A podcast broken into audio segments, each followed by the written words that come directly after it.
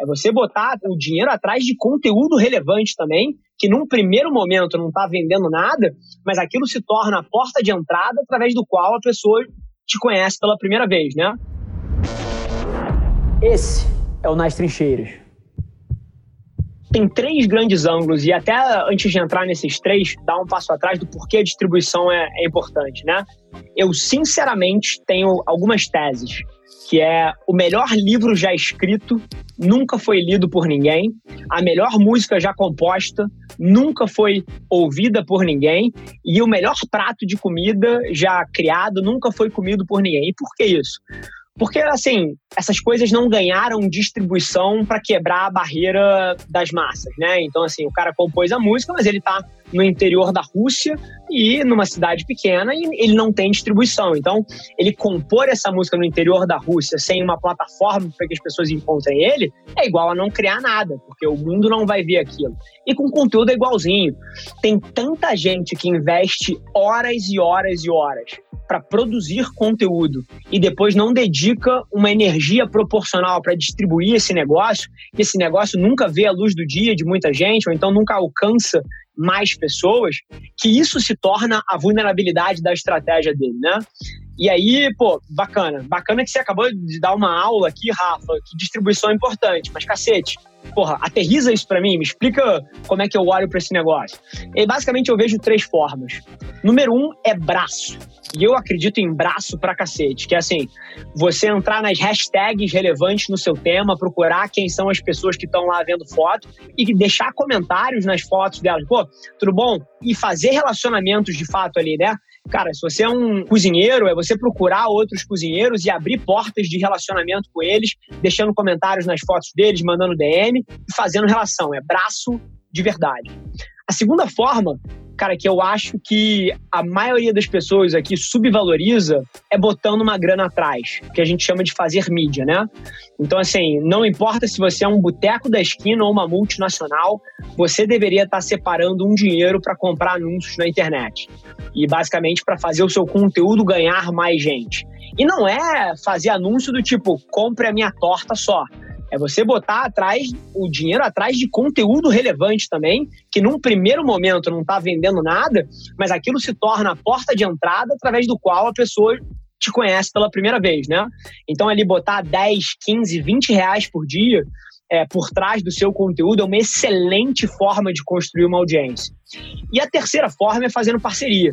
E aí, assim, parceria, você pode fazer uma parceria, por exemplo, cara, com outros influenciadores do teu ramo e você pode buscar um influenciador que tem 2.500 seguidores no seu bairro e você troca um prato de comida por um post e mais pessoas vão te conhecer dessa forma. Então, o resto é, é BizDev raiz, é fazer negócio, é procurar pessoas que têm o que você quer e você entender o que, que você tem que elas podem valorizar e você trocar isso para ganhar exposição.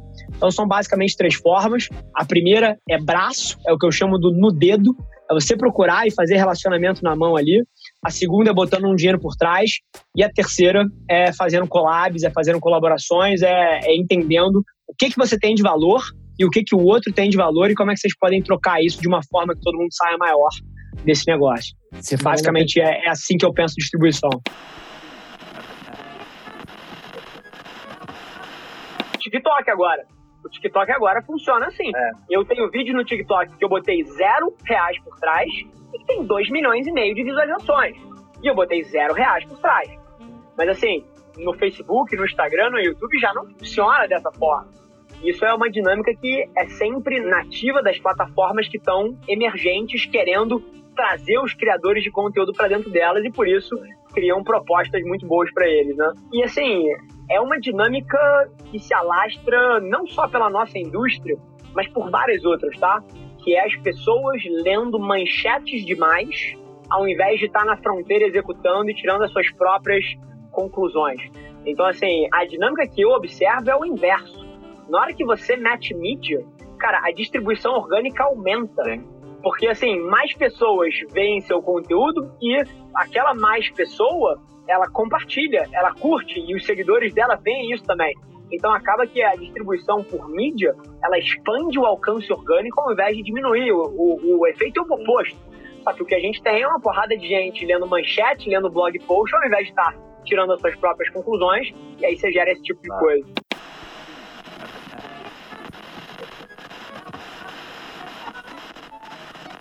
Porque mídia era uma coisa que eu e vocês não conseguíamos fazer. Se você volta 20 anos atrás, ninguém nessa sala aqui conseguia fazer mídia. Porque era uma atividade extremamente cara. E era uma atividade extremamente centralizada em pessoas que tinham redes de produção, câmeras carésimas, estúdios, infraestrutura. Era uma coisa que não era possível para o empreendedor normal. Não era. E o que o celular fez na hora que ele botou câmeras atrás dele e a internet ficou boa e barata e as redes sociais descentralizaram o acesso à informação foi que essas plataformas levaram para o empreendedor a chance de fazer mídia. E o que é mídia? Mídia é você amplificar a sua mensagem. Vamos supor que numa semana normal 50 pessoas falassem de você ou lembrassem de você. Se você faz mídia, ou seja, você aumenta a sua distribuição, você controla esse número. Você pode fazer 500 pessoas lembrarem de você. Você pode fazer 5 mil pessoas lembrarem de você. Você pode fazer 5 milhões de pessoas lembrarem de você. E isso se torna um motor de crescimento. Porque o motivo que você, na sua loja, tem 100 clientes entrando nela por dia, é porque 100 pessoas lembram de você por dia. E se você fizesse o número ser mil, mil pessoas vão entrar na sua loja. Então, assim, tendo dado esse pano de fundo aqui de quão fundamental a mídia é para um negócio e de que antigamente isso era coisa para poucos e hoje em dia isso é para todo mundo, se eu tivesse uma loja, eu não tenho a menor dúvida que eu estaria colocando 10 reais por dia para promover os meus posts. Você não precisa de mil reais, você não precisa de 3 mil reais. 10 reais nos dias úteis, 220 por mês. Cara, se você não tem isso para investir no seu negócio, você não é sério sobre o crescimento dele. Papo de você tomar menos 10 cervejas no final de semana e colocar 200 reais dentro do seu negócio. E só para dar uma, uma visão, tá? Do que, que 200 reais por mês em mídia para promover os seus posts fazem.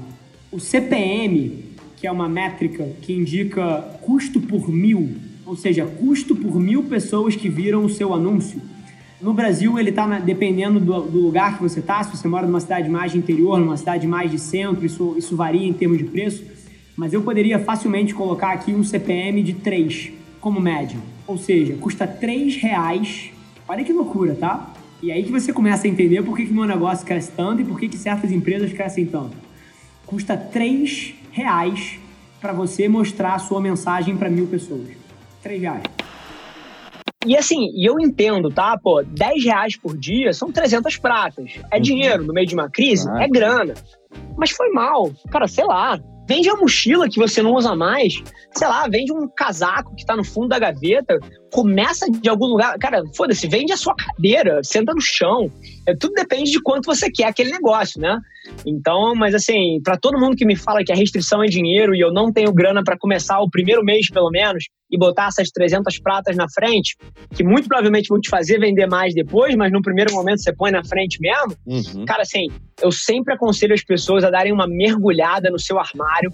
A gente guarda tanta coisa que a gente não precisa, mas tanta coisa que a gente não precisa. Final do ano passado, eu quis começar um movimento nos meus seguidores, na minha audiência, mostrando para eles que isso era possível. E é claro que, porra, eu sou um cara que tem grana, eu sou um cara que teve condição de, porra, de, de comprar, pô, basicamente o que eu queria nos últimos anos da minha vida, mas, bicho, você tem noção que eu fiz 30 e poucos mil reais vendendo besteira que estava no fundo do armário que eu nem sabia que eu tinha? Hum. Assim, e é claro que o meu caso é um caso extremo, mas se eu posso fazer 30, cara, você pode fazer os teus 300 do começo. Então, assim, não tem desculpa, esse negócio vale para qualquer pessoa e é uma oportunidade gigante. Esse foi mais um episódio da nossa experiência em áudio. E como eu já falei, eu adoraria saber que você está gostando do que a gente está compartilhando por aqui. Então não esquece, se você está tirando valor desse conteúdo, ia significar o um mundo para mim, que você tirasse um print da sua tela, postasse no Stories me marcando e aproveita para ir na sua plataforma favorita também e deixar um rating de cinco estrelas e um comentário lá, ajudando a gente a construir essa comunidade tão vibrante que move o Brasil para frente através do empreendedorismo e que fala desse Brasil que dá certo. É um prazer ter vocês comigo e a gente se vê vê no próximo episódio do podcast.